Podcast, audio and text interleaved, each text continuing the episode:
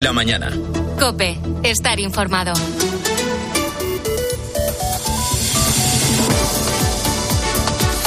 Bueno, bueno, bueno, muy buenos días. Estrenamos aquí la mañana del fin de semana de Cope. Es 3 de marzo, ya que no hay nada mejor que madrugar en domingo. Se está cumpliendo la previsión. Ha nevado en buena parte del centro y la mitad norte de la península, no solo en las montañas como los Pirineos. Ahí están, por ejemplo, Ávila Capital, Segovia, Burgos, Salamanca cubiertas de nieve, en Albacete, por irnos a, a, otra región. También puntos de la Comunidad de Madrid, donde ha nevado de forma intensa. El árbitro que pitaba en Vallecas el Rayo Cádiz se vio obligado incluso a suspender el encuentro de forma momentánea por un fenómeno que los que saben del tiempo llaman nieve granulada. Nieve por muchas zonas de España que están también provocando problemas en las carreteras de montaña. No hay un invierno que se precie si, si no sé, bueno, el puerto de Pajares, por ejemplo, no se cubre de nieve, obligando a los conductores a utilizar cadenas o incluso a quedar cortado por momentos. Y hoy el patrón va a ser parecido. Va a seguir nevando, lo va a hacer, ya digo, también en el interior, en zonas del centro, no solo en las montañas. Y luego cuidado con las rachas de viento que van a ser fuertes en el litoral y con máximas que no van a superar los 6 grados en Ávila o los 10 en Madrid y algo más agradables, rozando los 20 en Murcia o en Sevilla. Cerramos una nueva semana, una más que termina con turbulencias para Pedro Sánchez. Cada vez se repite más eso de semana horribilis, como si alguna fuera mejor que otra para el gobierno. Eso sí, Sánchez siempre flota. Los escasos dos meses que llevamos de año dejan el descalabro del PSOE en las elecciones gallegas, el revés del Congreso de los Diputados en el primer match ball para salvar la ley de amnistía, lo de Barbate, con el asesinato de dos guardias civiles y las asociaciones de la Benemérita señalando al Ministerio del Interior por falta de medios. Así podríamos seguir un buen rato. Pero hoy cerramos una semana que empezó con un claro protagonista. Siento que me enfrento a todo. Vengo solo en mi coche. No tengo secretaria. No tengo a nadie detrás ni al lado. Me enfrento a todo el poder político. ¿Quién me le va a decir? De una parte y de otra. Y lo tengo que hacer solo. José Luis Ábalos, al que su partido, al que ha estado afiliado 43 años, le ha dejado solo. Solo. Ha sido ministro, ha sido secretario de organización, pieza clave en la campaña de Sánchez para saltar de nuevo la Secretaría General de su partido en 2017, en aquellas primarias. Y ahora ahí le tienes, en el gallinero del Congreso, como diputado del grupo mixto. Desde su partido intentaron que dejara el escaño, pero lo ha dejado bien claro quiere seguir siendo diputado y mantener el aforamiento como parte de su estrategia de defensa. Esto lo único que hace es dilatar su posible investigación, es decir, su imputación, porque en la instrucción de la Audiencia Nacional, los informes de la UCO de la Guardia Civil, incluidos en el sumario, le sitúan como mediador de la trama corrupta. Sin su impulso, ni Coldo ni el resto de la banda habrían llegado donde llegaron. Sin el paraguas del exministro, la red de mordidas jamás habría sido capaz de facturar a las administraciones en manos del PSOE cerca de 55 millones de euros. Así que todo apunta a que, más tarde o más temprano, el juez instructor de la Audiencia Nacional, el titular del juzgado número 2, Ismael Moreno, tendrá que llamar al Supremo y enviar una exposición razonada con todos los indicios que acumula contra Ábalos antes deberá contarse con un permiso del Congreso de los Diputados para poder investigarle. Esto es lo que se denomina como, como suplicatorio.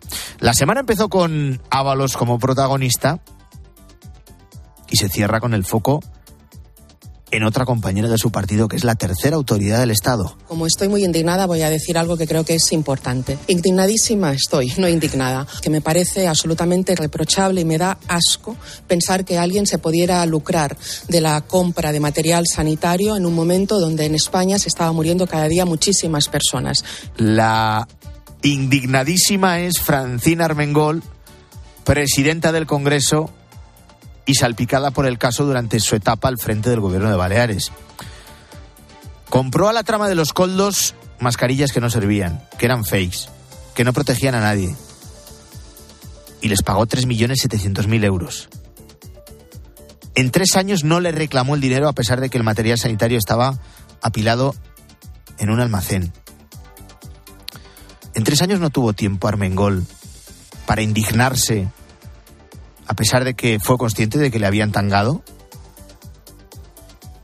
¿Por qué no dio ese paso? ¿Por qué les pagó a toda prisa el pedido, cosa que no hacía ni con autónomos ni con otras empresas? Aquí también la lista de interrogantes para la indignadísima es larga, muy larga. Y ya no solo tiene que responder en España, también en Bruselas, porque cargó esas mascarillas inservibles a cuenta de los fondos europeos.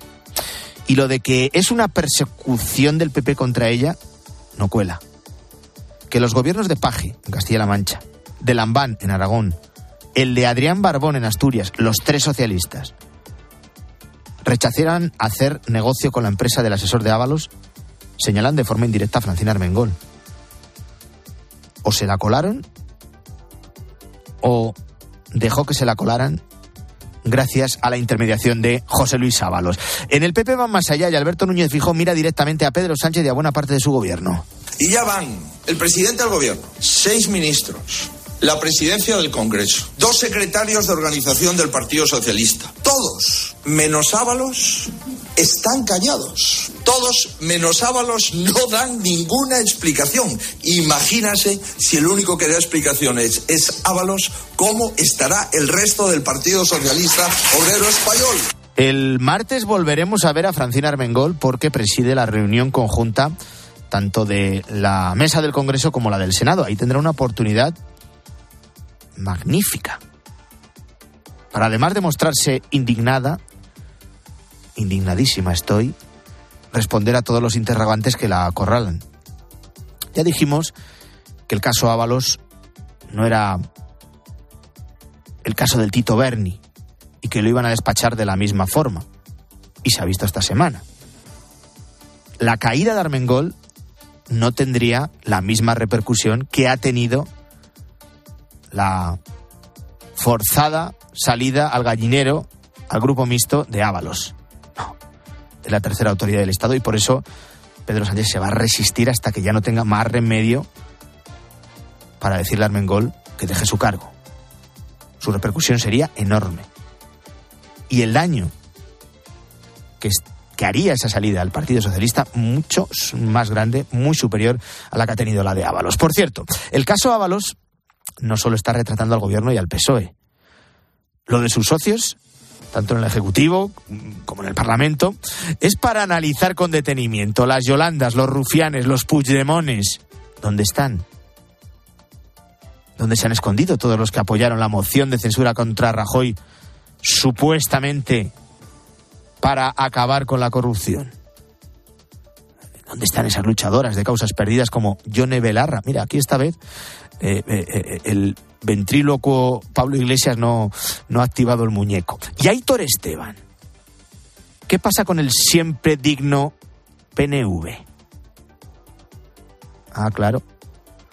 Dentro de siete domingos hay elecciones en el País Vasco. No sea que toque volver a pactar con el PSOE. Y si nos ponemos ahora estupendos con lo de la corrupción, pues igual después se rompe la baraja. Esto tiene un nombre cinismo, oportunismo, pero también complicidad. Vamos a pensar por un momento que lo de las mordidas y lo de las mascarillas fake pasa, no sé, en Andalucía, por no recurrir siempre a la comparativa con la Comunidad de Madrid. Que Juan Manuel Moreno, su gobierno, firma un contrato por valor de 3.700.000 euros y todo el material lo tiene que tirar porque es inservible o lo lleva a un almacén para ver qué, qué hacen. Y durante tres años no reclama al que se lo ha vendido absolutamente nada, porque venía recomendado por un dirigente de su partido. Si lo que ha pasado en Baleares hubiera ocurrido en Andalucía, el Palacio de San Telmo estaría en llamas. Protestas en las calles día sí y día también.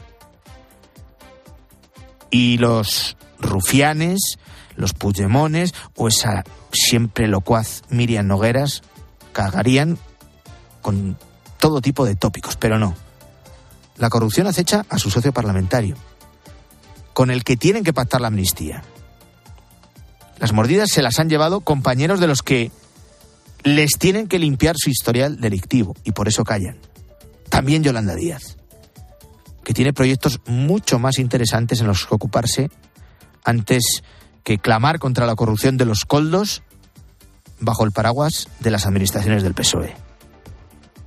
La líder de Sumar cree que puede sacar más rédito, no sé, visitando Gaza, apoyando la causa palestina, aunque eso abra un conflicto internacional entre España e Israel. El oportunismo siempre por encima. Están pasando más noticias, te las cuento ya en titulares con Claudia Cid. Escuchas La mañana. Renovación. Renovación. Desde mañana los obispos españoles celebran la asamblea plenaria en la que se va a renovar el organigrama de la conferencia episcopal. Los 78 electores que tienen derecho a voto elegirán al presidente, al vicepresidente y a los miembros de la institución de la Iglesia para los próximos cuatro años. Relevo. El presidente de la Diputación de Badajoz, Miguel Ángel Gallardo, será el nuevo líder de los socialistas extremeños tras vencer en las primarias de su partido. Es el alcalde de Villanueva de la Serena y sustituye en el cargo a Guillermo Fernández Vara. Ayuda humanitaria. Estados Unidos ha lanzado 38.000 paquetes de alimentos sobre la franja de Gaza para mitigar las necesidades de comida de la población palestina, mientras Israel planea suspender temporalmente las actividades militares en algunas áreas de Gaza para facilitar la entrega de estas ayudas. Sin sorpresas. Donald Trump gana las primarias republicanas en Michigan y Missouri. El expresidente estadounidense se acerca cada vez más a ser el candidato de su partido en las elecciones presidenciales de noviembre, aunque este próximo martes se decidirán 800 delegados en 16 estados. Por el momento Trump tiene más de un centenar. Así comienza la mañana del fin de semana de Cope. Ya sabes que como todos los domingos nos vamos hasta las ocho y media. Ahora son las seis y doce, cinco y doce en Canarias. Antonio de Ray. La mañana. Cope. Estar informado.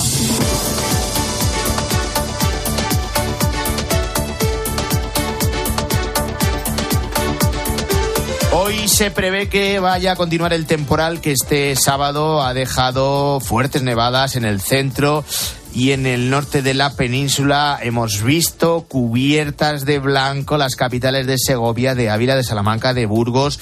De hecho, además, eh, en los Pirineos y en la Comunidad de Madrid, el temporal ha obligado a cortar la circulación en algunas carreteras. Estamos absolutamente parados, los coches ya mm, apagando los motores para ahorrar combustible porque no sabemos lo peor y lo peor acaba de empezar porque ha empezado de nuevo a nevar. Este es Juan Carlos, un oyente de tiempo de juego de la cadena Cope que este sábado llamaba a Paco González para contarle que había quedado atrapado en la A2 a la altura de Medinaceli. Ahora mismo la Dirección General de Tráfico, la DGT, informa que hay un, centenar de carreteras afectadas por el temporal. En algunas se recomienda el uso de cadenas, en otras está prohibido el paso de camiones y de autobuses, pero por el momento solo permanecen cortadas 13 carreteras secundarias en Aragón, en Asturias, en Cantabria, en Navarra y en Castilla y León. En el resto de vías, aunque se mantenga la circulación, la DGT recomienda mucha precaución. Y estamos a las puertas de una semana en las que va a continuar el mal tiempo.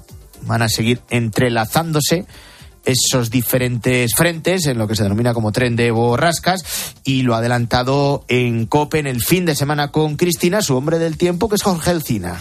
Martes y miércoles van a ser días, digamos, soleados, de tranquilidad atmosférica, de, de anticiclón, y luego volveremos a recuperar este tren de borrascas a partir de, del jueves, ¿no? Estamos viendo cómo las semanas se suceden, empieza jueves, viernes una borrasca, afecta todo el fin de semana, luego lunes, martes, miércoles se tranquiliza, pero de nuevo vuelve el jueves. Bueno, pues es, es lo que nos espera para esta próxima semana. Estamos ante una nueva semana horribilis para Pedro Sánchez. ¿Y cuál no lo es?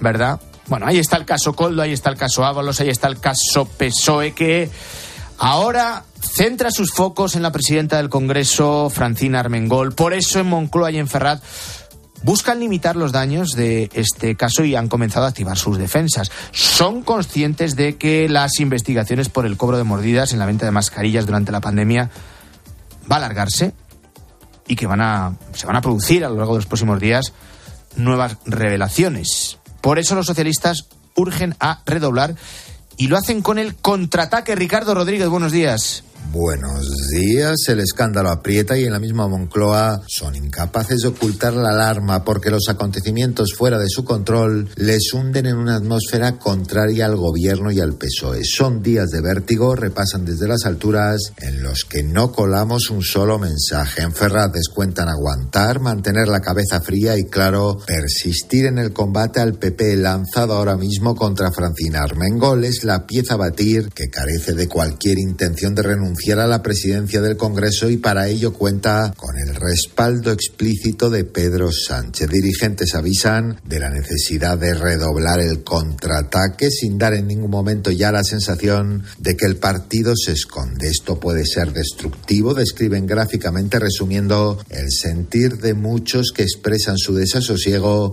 ante el hecho de que el caso Coldo y sus derivadas lo monopolice todo y siga ocultando la acción gubernamental, porque nadie además es capaz de vaticinar exactamente si de manera inminente deberán afrontar otra avería y más seria todavía. No es habitual que Pedro Sánchez pierda el relato, que es eh, uno de los elementos de la política moderna más codiciados.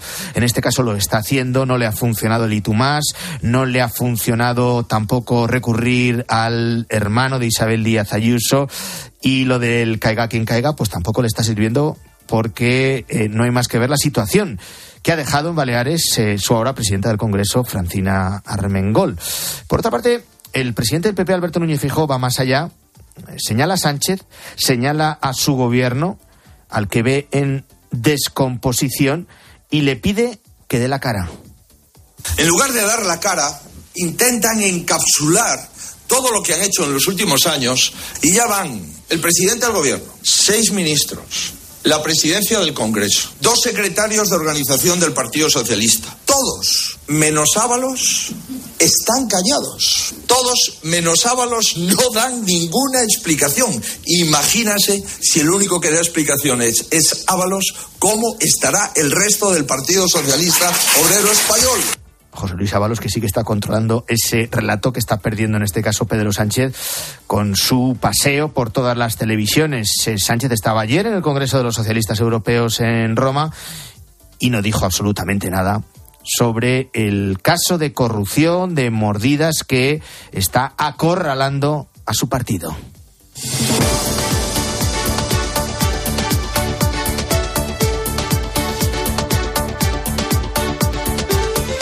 También en una semana en la que Sánchez espera dar un paso de gigante y aprobar la ley de amnistía que sería el sostén para este inicio de la legislatura. Meses después confía en aprobar los eh, presupuestos. El horizonte judicial del fugado Puigdemont se ha complicado esta semana tras la decisión del Tribunal Supremo de abrir causa penal en su contra por un delito de terrorismo en relación con el caso de Tsunami Democratic. Esta nueva imputación da pie a nuevas aristas que incluirían previsiblemente un nuevo suplicatorio al Parlamento Europeo, supeditado a una eventual amnistía y a las elecciones europeas. De momento, el independentismo catalán se revuelve contra esta decisión del Supremo de abrir causa penal contra el fugado. La presidenta de Junts, Laura Borràs, arremetía contra el alto tribunal. Borràs asegura que a Puigdemont se le persigue por independentista y que el terrorismo ahora es la excusa. Pero lo que queda claro es que Pero lo que queda claro es que el aparato judicial español está dispuesto a no dejar de inventar delitos para atrapar al presidente Puigdemont. Pero si ellos siguen estrujando el Estado de Derecho, nosotros continuaremos sin renunciar a ellos. Ellos insisten, nosotros también.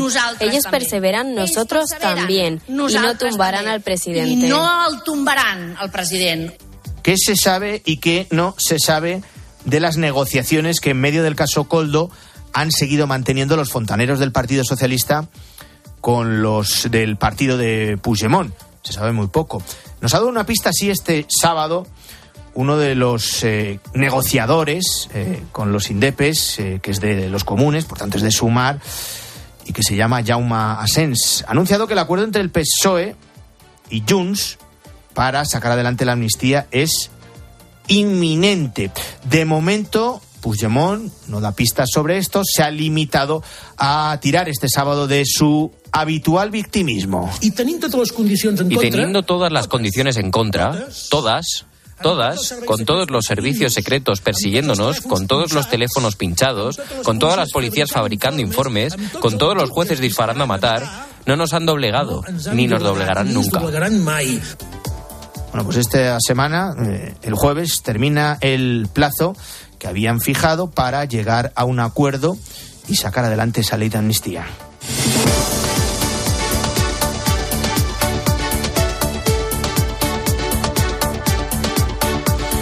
Atentos a la siguiente historia que hemos conocido este fin de semana. Una española ha sido violada por siete hombres mientras hacía un viaje turístico con su pareja en la India.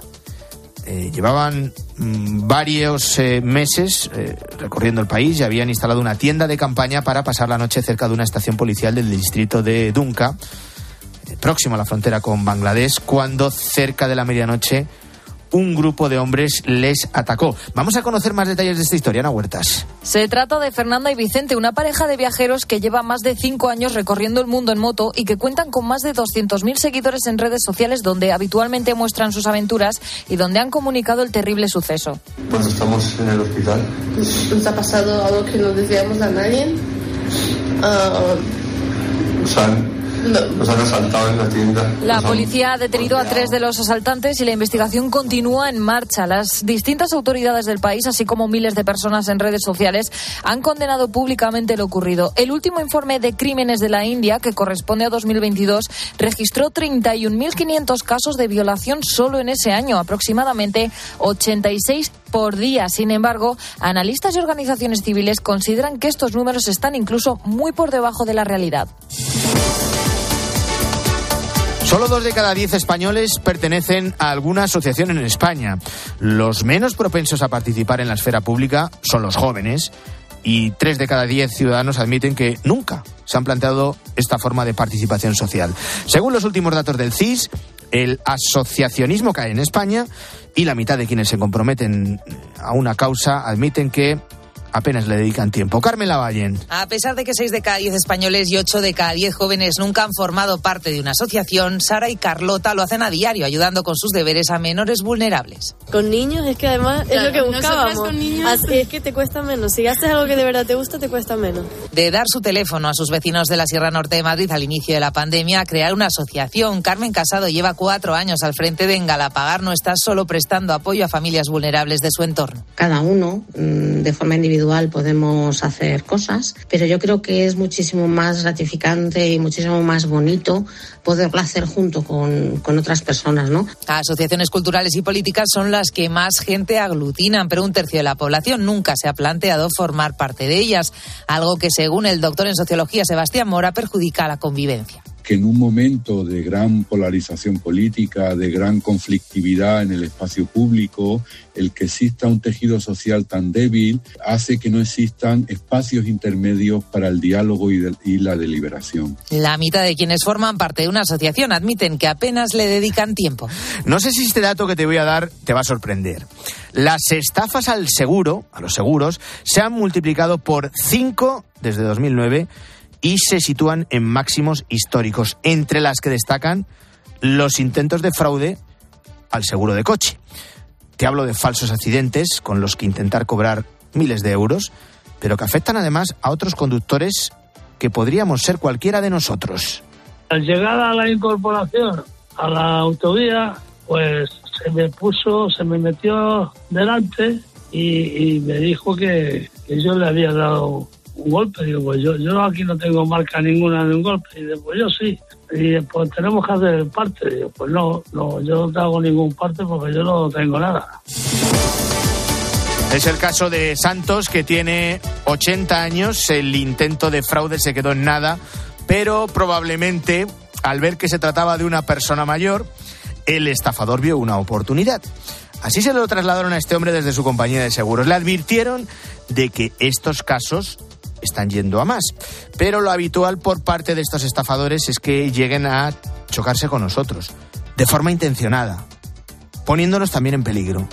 Algunos intentos de estafa los cometen particulares que llegan a reclamar la incapacidad permanente y hasta 200.000 euros por un accidente leve y muchas veces también provocado. Aquí el perfil del defraudador es el de un hombre, siempre hablamos de perfil, el perfil medio, un hombre de más de 40 años desempleado o con un trabajo precario. Pero detrás también están las mafias, que tratan de sacar dinero a las aseguradoras y a conductores inocentes con los que, como te digo, se chocan de manera consciente. Son redes organizadas con dos o tres cabecillas que cometen fraudes encadenados, como explica el portavoz de Línea Directa, Santiago Velázquez pues suelen estar involucrados abogados, clínicas, peritos eh, y luego gente pues eh, que intenta sacarle dinero a los eh, conductores inocentes y desde luego a las aseguradoras. ¿no? Hacen un tipo de fraude que lo hacen primero en una compañía, luego en otra, luego en otra, así hasta que se les pilla. ¿no? Solo esta compañía, que representa cerca del 7% del mercado, ha detectado más de 100.000 intentos de estafas al seguro del coche en los dos últimos años, por lo que esta cifra solo sería la punta del iceberg. Cádiz, Málaga, Cantabria, son las provincias donde más fraudes de este tipo se producen. Pero ¿qué tácticas emplean estas mafias? Bueno, es importante explicar que hay muchos métodos para estafar a las compañías y a otros conductores. Por ejemplo, están los llamados rotonderos. Personas que esperan en una rotonda y cuando ven a otro conductor pasan y frenan en seco para llevarse un golpe y poder reclamar el dinero. Pero las mafias que hay involucradas superan todos los límites. Llegan incluso a aprovecharse de la desesperación de personas vulnerables. Una red, eso ya es muy grave, ¿eh? es una red en Almería que simulaba abortos en accidentes de tráfico para estafar al seguro. ¿Qué es lo que hacían? Cogían a mujeres que estaban pues, en situaciones de riesgo, necesitaban dinero, necesitadas, etcétera, que estaban embarazadas, les daban fármacos, eh, las metían en un coche daban un golpe al coche y decían que esas mujeres habían perdido al bebé por culpa del accidente de tráfico. Reclamaban auténticas millonadas. Esto es tremendo. Esto que nos cuenta el portavoz de línea directa, eh, Santiago Velázquez, eh, está ocurriendo. Eh, aprovecharse de, embarazadas. Decíamos que con todas estas técnicas las compañías de seguros han detectado que las estafas se han disparado hasta llegar a máximos históricos. Ahora mismo uno de cada diez partes que se comunican son fraudes. Hablamos de una cifra que se ha multiplicado por cinco en los últimos 15 años, pero en paralelo las técnicas para detectarlos también avanzan y aquí la inteligencia artificial está jugando un papel importante. Lógicamente la tecnología ya estos años atrás nos ayudaba, pero la inteligencia artificial pues nos pone en un nivel quizá un poco mayor, ¿no? ¿Por qué? Pues porque permite conectar, hacer conexiones mucho más rápidas, e, e, indagar si estas personas están conectadas o no, ¿no? Eso sí, al margen de la tecnología, el olfato, la intuición de los peritos sigue siendo la primera barrera para detectarlas, además de los detectivos, detectives privados que las aseguradoras contratan en muchas ocasiones. Vamos a fijar ahora en un trastorno que afecta en España a unas 100.000 personas. Entre 3 y 5 personas de cada 1.000 nacidos viven, eh, vivos padecen Asperger. Son datos de la Confederación Asperger de España. Este trastorno, que no enfermedad, dejó de existir oficialmente hace unos años para muchos expertos y ahora eh, hay diferentes corrientes. Algunos lo reconocen, algunos lo tratan como un trastorno del espectro autista, sea como fuere. Lo cierto es que existen muchos mitos sobre las personas con Asperger. Incluso se llega a decir que no existen mujeres, algo totalmente falso, como explica Eva Garraza, presidenta de la Asociación Luciérnaga de Familias con Personas con Síndrome de Asperger en Pamplona. Normalmente siempre se ha dicho que el síndrome de Asperger es un trastorno de hombres. No es cierto. Cada vez se están diagnosticando más mujeres. El problema en los diagnósticos con mujeres es que no existe la herramienta para hacer un diagnóstico adecuado en una mujer, porque las mujeres Asperger se escapan un poco de lo que es el patrono típico del hombre. Lo importante es concienciar de una realidad que afecta a 100.000 personas en España y que, como hemos visto, es mucho más compleja de lo que parece.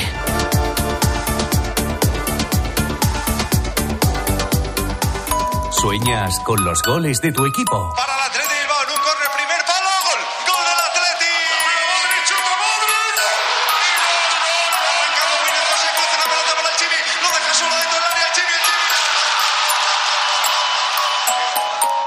Entonces, seguro que vibras escuchando Tiempo de Juego.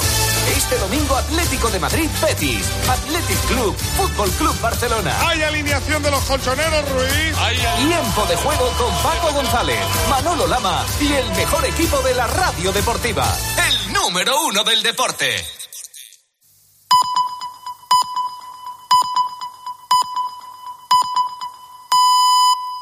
Son las seis y media, las cinco y media en Canarias. Cope, estar informado. ¿Qué tal? Muy buenos días. Sigues en la mañana del fin de semana de Cope. Es el primer domingo de marzo y viene completamente revestido de invierno, que es en la estación en la que nos encontramos, aunque se haya hecho de rogar. Aquí la tenemos con todo su esplendor, con inestabilidad, con lluvias y sobre todo con nieve.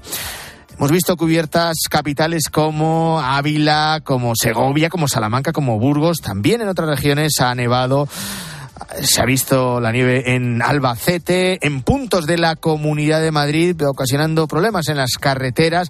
Ahora mismo hay un centenar de vías secundarias en las que eh, hay, de todo tipo, como eh, obligatorio el uso de cadenas, como también la prohibición de paso de camiones o de autobuses. Enseguida actualizamos cómo está todo el panorama, cómo está el caso Ábalos, cómo está el caso Coldo, el caso PSOE, cómo está también la negociación para sacar adelante la amnistía esta misma semana. Y antes te voy a hablar de algo que seguramente has vivido. Te compras un producto, el que sea, necesitas ayuda por algún motivo, llamas a la empresa y escuchas esto. Si tu pregunta está relacionada con aspectos técnicos, presione 1. Si quiere preguntar sobre envíos, pulse 2. En caso contrario, espere. Básicamente lo que te encuentras es un robot telefónico con el que no puedes conversar. Una práctica que usan muchas empresas para agilizar los procesos, pero que más bien es un obstáculo gigante para el consumidor. Para evitar eso, el Congreso ha aprobado esta semana el proyecto de ley de servicios de atención al cliente. Es un informe de 29 páginas que se puede resumir en tres puntos. El primero, se limita a tres minutos la espera a la que te pueden mantener al teléfono. El segundo, que cuando mandas una solicitud, la empresa te tiene que responder en máximo 15 días.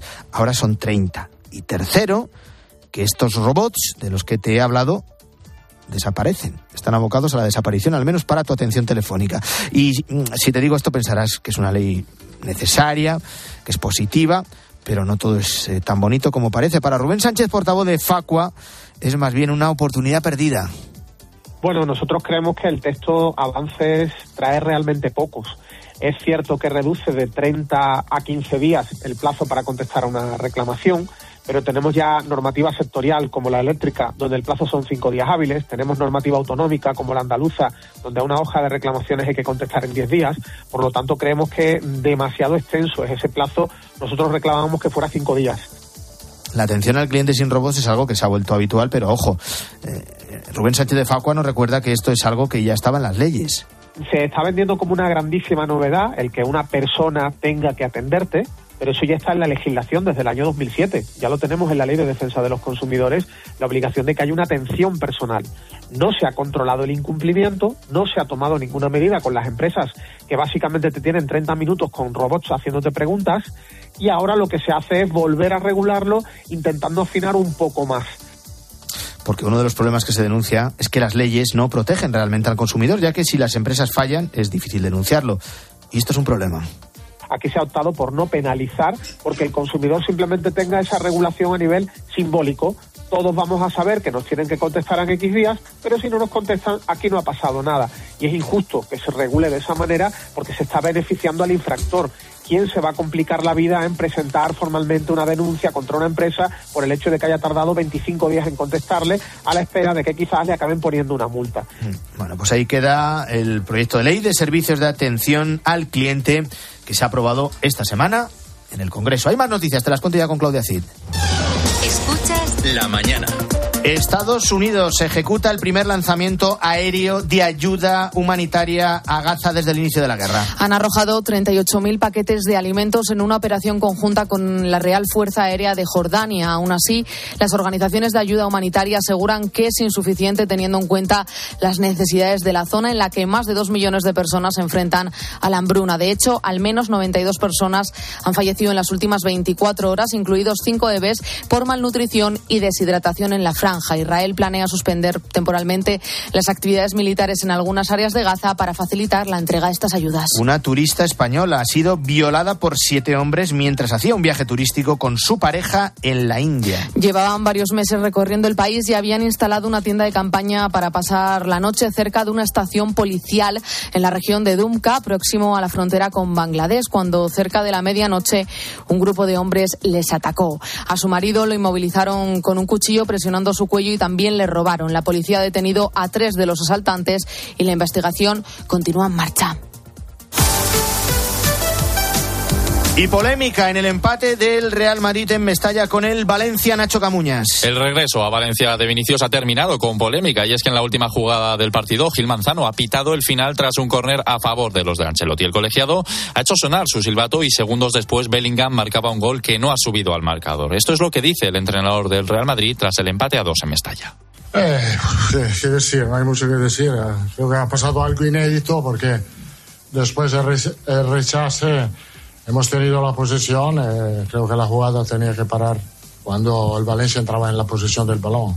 Nos ha molestado la roja Bellingham porque no ha dicho ningún insulto. Ha sido bastante. Obviamente era un poco de frustración. Le ha dicho en inglés: It's a fucking goal.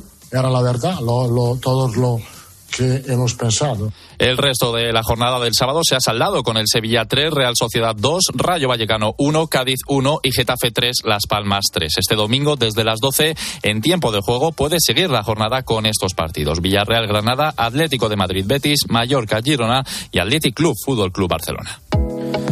A las 6 y 36 vamos a echar un vistazo a los periódicos de este domingo. Manu Herráez, ¿qué tal? Buenos días. Buenos días. Una parte de las miradas de los periódicos de este domingo se dirigen a la presidenta de, expresidenta de Baleares, a Francina Armengol. El cortafuegos aplicado por el PSOE con la defenestración de José Luis Ábalos, Ábalos no ha funcionado, no ha, no ha sido suficiente y la presidenta del Congreso empieza la semana en la cuerda floja. Precisamente el director del Mundo, Joaquín Manso, concluye su artículo de este domingo señalando a Francina Armengol. Impresiona su descaro. Que su gobierno esperase a reclamar por el fraude hasta el mismo día que tuvo que irse es la prueba del algodón. Para ella ha llegado la hora. España no puede soportar que sobre la tercera autoridad del Estado penda una sospecha tan vergonzosa. A Francina Armengol también le abre la puerta de salida Jorge Vilches en La Razón. Si Armengol quiere servir a este país, debe irse. Si cree en la democracia, como dice, lo más digno es separarse del cargo, que es la tercera autoridad del país, y dejar que la justicia funcione. Las personas pasan, las instituciones permanecen. En el país siguen haciendo improbos esfuerzos para defender la gestión de Francina Armengol en Baleares en este escándalo de las mascarillas, sin pruebas de cohecho, aseguran los de prisa, y en Voz Populi desvelan otro contrato en principio al margen de la trama de los coldos, firmados por el eh, del archipiélago también durante la pandemia. Leemos en este digital que en 2020 Francina Armengol adjudicó un contrato de más de 3 millones de euros a una empresa china fantasma que adjuntó en la factura una dirección que no existe. Y es momento de repasar lo que ha dado de sí esta semana a la luz de la línea editorial de la cadena COPE. Lo hacemos como siempre con José Luis Restán. El exministro socialista José Luis Ábalos se ha plantado ante el ultimátum de su propio partido y ha decidido no renunciar a su escaño de diputado. Desde el Partido Socialista han intentado establecer un rápido cortafuegos para el llamado caso Coldo y entregar la cabeza de Ábalos en forma de chivo expiatorio. Es difícil creer que el caso Coldo no es el caso Ábalos y que este caso no afecte a las estructuras del PSOE en diversos ámbitos y comunidades. Ábalos parece de momento un chivo expiatorio fallido y con su actitud fanfarrona, cada hora que pasa, parece seguir recordándole al mismísimo presidente del gobierno que vale más por lo que calla que por lo que cuenta. La unanimidad de la Sala de lo Penal del Tribunal Supremo ha sido incontestable. Si Puigdemont es culpable de un delito de terrorismo o no lo es, lo dirá la justicia y no las conveniencias de un gobierno y de su presidente. La Junta de Fiscales del Supremo había apreciado lo mismo. La buena noticia es que los mecanismos institucionales funcionan y esta es la principal garantía de una democracia constitucional en la que ni el Ejecutivo, ni el Parlamento, ni tampoco la Judicatura pueden escapar del cumplimiento de la ley. Y el Gobierno ha dado esta semana el visto bueno a la ley de familias diseñada por el anterior Ejecutivo sin apenas retoques. El texto provoca una desinstitucionalización de la familia, convirtiéndola en cualquier cosa y vaciándola de contenido y significación. Esto conlleva la desaparición, desde el punto de vista jurídico, de la figura de las familias numerosas. Precisamente las asociaciones de familias numerosas reivindican la preservación de este nombre y denuncian la carga ideológica que implica su desaparición es imprescindible que durante la tramitación se desarrolle un proceso de escucha y diálogo con todos los interlocutores sociales, que no se imponga el rodillo en un tema capital para el futuro de nuestra sociedad, como es el de la familia, que no debería estar sometido a experimentos ideológicos de los que muchos países de nuestro entorno ya están de vuelta. Así ha transcurrido esta semana entre líneas COPE. Nos fijamos ahora en la mañana del fin de semana de Cope en uno de nuestros vecinos. Más de 10 millones de portugueses están convocados a votar el próximo fin de semana para decidir quién dirigirá Portugal después de la dimisión del primer ministro, el socialista Antonio Costa, hace unos meses.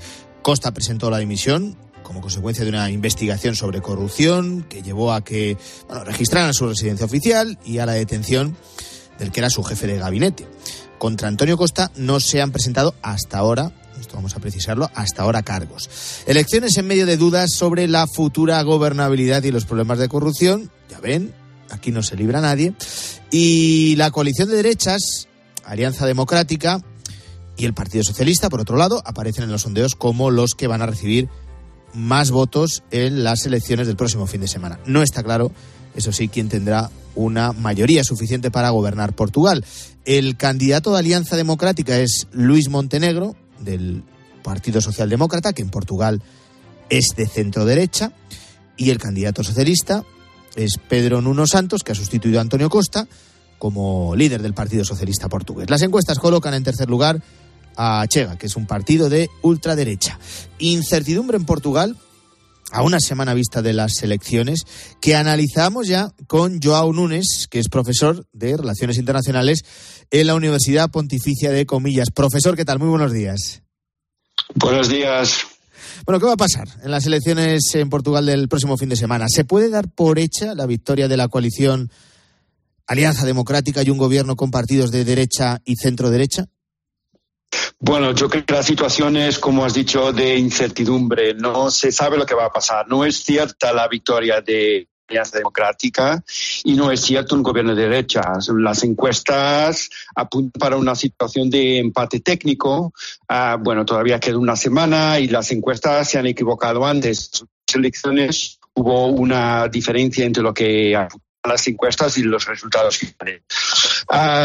yo creo que en ese momento está la situación muy incierta y la gran cuestión es, para mí, si ah, Alianza Democrática hará o no un pacto postelectoral con el partido de ultraderecha el, el Chega, como has dicho, como, como has dicho. Pues lo que decir es que no hay, no hay uh, certidumbre en, lo que toca a los resultados en este momento. Aquí, en España llevamos eh, ya varias semanas hablando de corrupción, de distintos casos que acechan al gobierno de Pedro Sánchez. Y, le voy a preguntar, mm, ya centrándonos en el, en el caso de Portugal, ¿la corrupción está siendo el principal asunto alrededor del que está girando la campaña o, en absoluto? Y si es un asunto, este de la corrupción, que está ayudando a subir al partido de ultraderecha.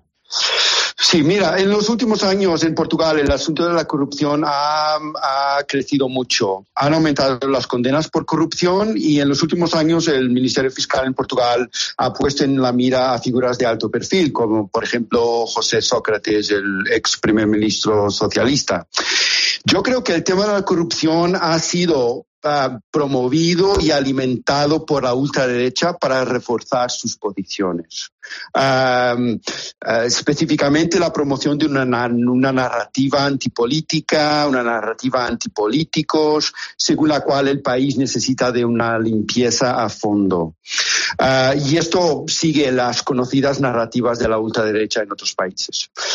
La corrupción es importante, la corrupción puede impactar los resultados, puede llevar a un crecimiento de la, de la ultraderecha en Portugal, pero también hay la cuestión de la inmigración, que también ha sido avanzada por la ultraderecha, principalmente asociando inmigración a cuestiones de seguridad.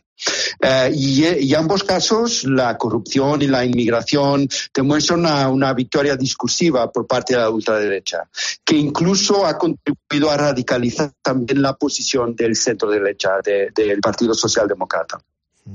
Eh, ¿Va a cumplir el Partido Socialista su compromiso de, si queda en, segundo lugar, permitir que Luis Montenegro, el candidato del Partido Socialdemócrata, que aquí, para que no nos lleve a confusión en España, es el centro derecha portugués, eh, pueda gobernar? aunque sin mayoría suficiente en el Parlamento, aunque sea sin mayoría suficiente en el Parlamento.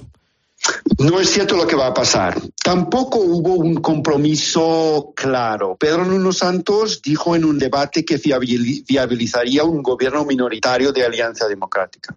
Pero ha dicho algunos días atrás que ya no se siente obligado a hacerlo una vez que Montenegro no hizo un movimiento recíproco. Lo que Pedro Nuno Santos ha dicho también es que no presentará y no votará a favor de una moción de rechazo a un ejecutivo liderado por Montenegro. En términos prácticos, y esto significa que los socialistas viabilizarían un gobierno minoritario de, Alianza Democrática si ésta gana las elecciones.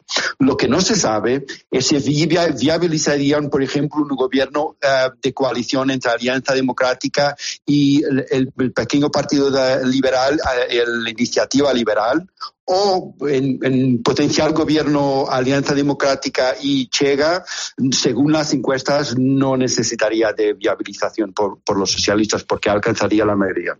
Bueno, aquí en España seguimos con eh, mucha atención todo lo que pasa en Portugal, más estas elecciones, por motivos evidentes que no hace falta relatar. Y la última pregunta que le voy a hacer es precisamente por, por esos cambios, si es que se, se esperan cambios, si finalmente Luis Montenegro termina, si la derecha en, en, Portugal termina siendo eh, eh, ganadora de los comicios, si Montenegro consigue ser primer ministro de Portugal. ¿Algún cambio en la relación entre Lisboa y Madrid? ¿Cabría de esperar?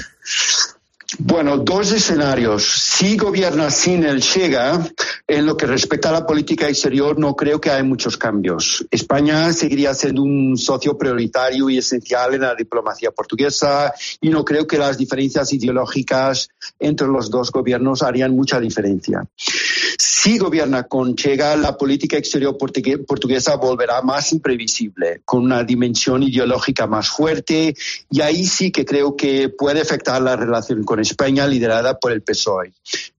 Esto, dependerá en última instancia de quién va a ser el ministro de Relaciones Exteriores. No creo que en un gobierno de coalición el centro derecha permita a la ultraderecha tomar el control de la política exterior.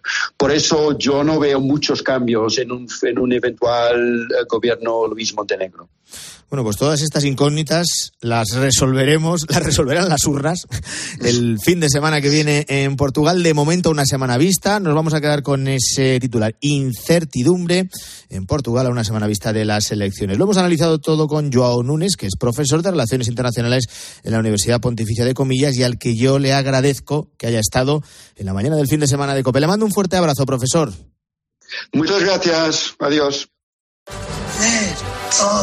Uno, cero. En el día de su cumpleaños. ¡Qué barbaridad cómo pasa el tiempo! 13 rinde homenaje a uno de los mejores actores de nuestro país. Bueno. Pepe Isbert. Ya voy comprendiendo.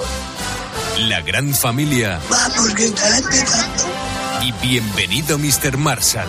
Los días buenos están a punto de llegar. El domingo a las 3 menos cuarto de la tarde. Viva el cine español en 13. Recolector de claveles, repartidor de paquetes, llevo japoneses de tablao en tablao y niños de cole en cole, distribuyo naranjas y miel de abeja y hago transfer de aeropuerto de 12 a 2.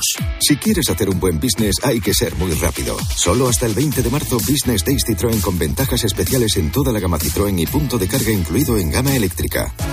Citroën. Condiciones en citroen.es. La mañana. Con Antonio Herraiz. Cope. Estar informado.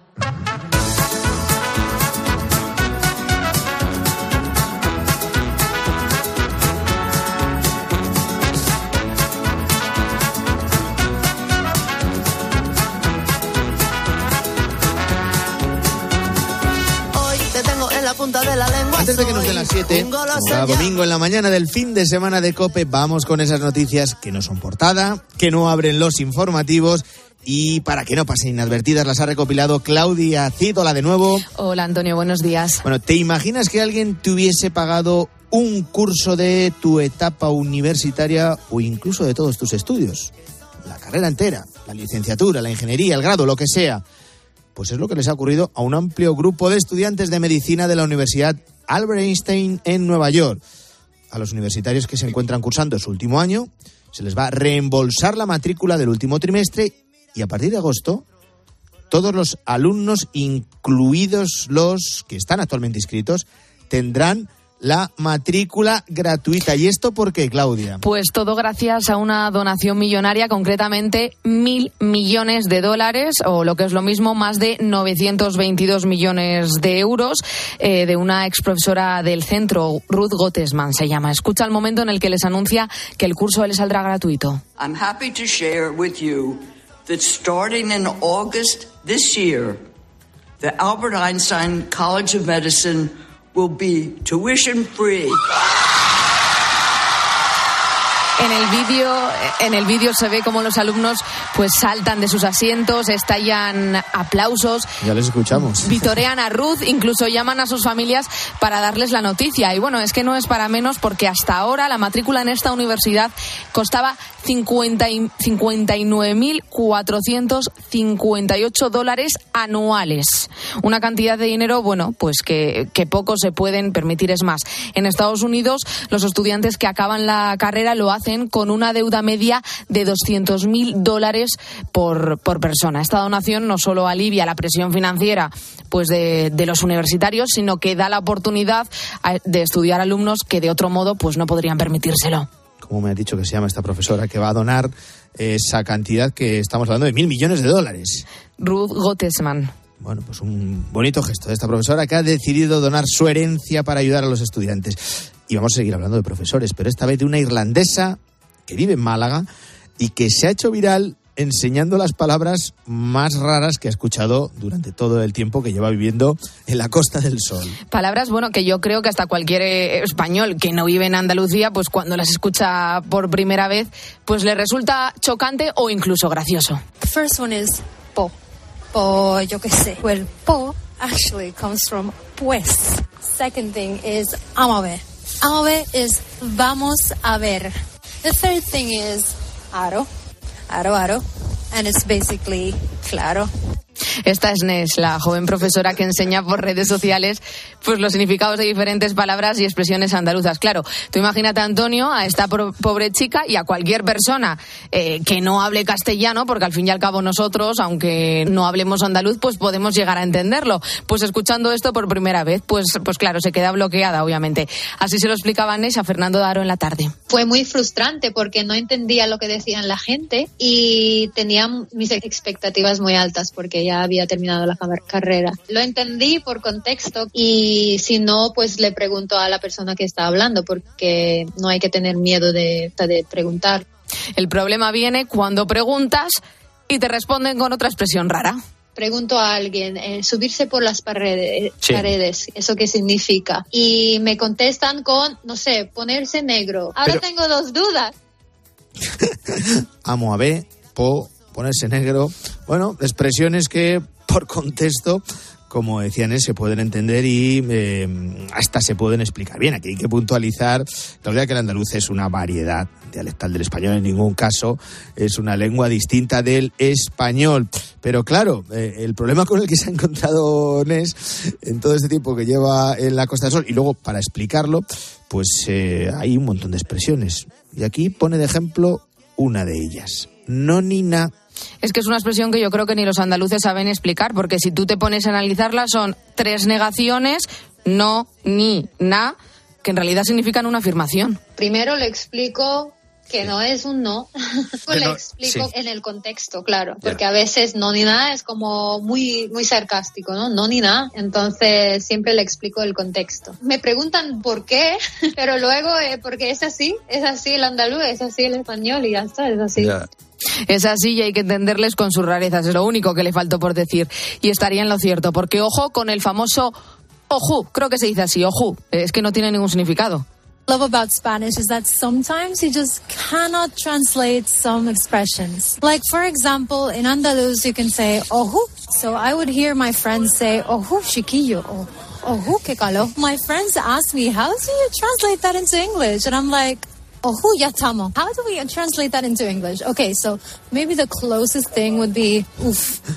Oye, qué mérito tiene, ¿eh? Totalmente. ¿eh? Es que ella dice que lo que más le gusta del castellano es que hay veces que no se pueden traducir algunas expresiones. Dicen es, eh, bueno, mm, que para ella y que para ella el significado mm, más cercano a lo que realmente significa ojú, pues es ese uf, pero es que yo creo que tampoco, ¿eh? Pero bueno. Y luego hay expresiones andaluzas, eh, Claudia, que eh, ni siquiera se entienden, en, no sé, en, en tu Asturias, en Gijón, en, Galicia, en Cataluña, en fin. Bueno, vamos a desplazarnos a la otra punta de España, concretamente a Gijón. Porque esta semana los vecinos de un barrio gijonés se encontraron una estampa que era, mm, cuando menos, insólita. Una mujer casi octogenaria, con el bolso al hombro, caminando por un andamio tranquilamente, como si lo hiciera diario.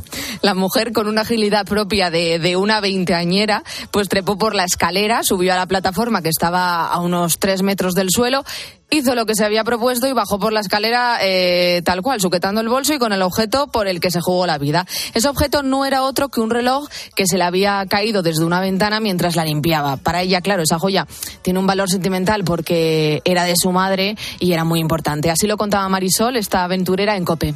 Yo busqué los obreros, pero se habían ido a comer y yo no los encontré. Y entonces, como iba a estar lloviendo y eso, dije yo, bueno, pues yo por aquí puedo subir, yo voy a intentar recogerlo yo.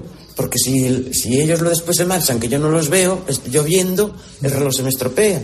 Cuando estaban cogiéndolo, salieron los de los obreros y claro, me echó la bronca el encargado, que tiene razón. Pero le dije, es que yo no pensé que iba a provocar ni un problema ni que iba a hacer todo este escándalo. Hay que destacar, Antonio, que los operarios estaban ya desmontando el andamio. ¿eh? O sea que eh, esta señora ha tenido mucha suerte de conseguir recuperar su reloj sin hacerse ni un solo rasguño. Oye, a mí lo que me asombra es la seguridad con, lo, con la que la cuenta y, sobre todo eso, eh, es la seguridad en sí misma, porque esto supone un peligro extra para una persona que, como decíamos, es casi octogenaria y sobre todo ajena a este trabajo. Totalmente.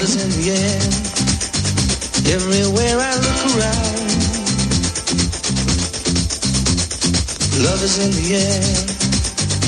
Every sight and every sound. Bueno, como dice la canción, el amor está en el aire y en este caso a 5.000 metros de altura porque en un vuelo de Madrid a Roma los pasajeros pudieron presenciar un momento de amor, momento de emoción sin precedentes, romanticismo del puro, cuando uno de los viajeros le pidió matrimonio a su pareja, sí, sí, sí, sí, en pleno vuelo. Él se llama Sergio y su novia Alba. Ella es azafata, estaba en pleno vuelo trabajando y de repente, pues él coge el megáfono, se pone en la puerta de la cabina mirando a todos los pasajeros y suelta.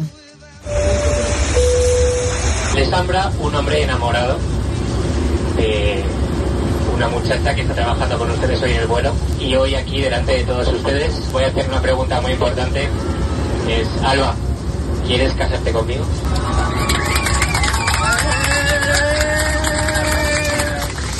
Es una escena que Sergio estuvo preparando cuatro meses. Implicó a todos los compañeros de su novia, hasta el comandante, y a 45 minutos de llegar a Roma, cuando estaban sobrevolando pues el mar Mediterráneo, empezó la operación pedida de mano. Así se lo contaba su protagonista, Paco González, en tiempo de juego. Entonces, de repente, ya va desde delante el comandante para decir que ya estábamos preparados. Se lo, se lo comunica a una compañera suya y a mí, eh, delante de ella, nos dicen, oye, que venga Sergio delante, que están los Alpes nevados, que es muy bonito de ver. Y ya cojo el, el- el- voy a coger el, el megáfono y viene ella y dice, pero no te he dicho que te sientes atrás, que pases desapercibido, que no, me echa un broncón, pero que alucinas. Ya había abierto hasta la puerta del comandante para ver la situación. Y entonces, en el momento en el que se está dando marcha atrás, después de pegarme la bronca hacia atrás, es cuando cojo el micrófono y le digo lo que le digo. Tuvo suerte y ella le respondió un sí, pero después... imagínate que le dice que no. Bueno, yo...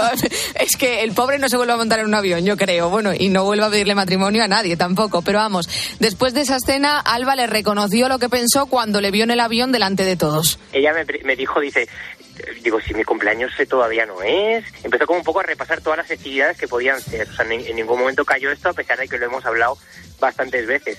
Y entonces cuando ya, yo digo, eh, no les habla el comandante, no les habla ningún miembro de la tripulación, les habla un, un hombre enamorado. Y entonces ahí, clic, se hizo un poco el clic, vino hacia adelante y ya pues a hincar rodilla. Tengo que reconocerte, Antonio, que me llega a pasar a mí, yo directamente me hubiera quedado bloqueada, ¿eh? No hubiera sabido qué responder. Yo tengo que reconocerte que sería incapaz completamente de hacer algo así porque directamente, pero ya no en un avión, en cualquier otro sitio, me moriría de la vergüenza. Que nos dan las siete, Claudia.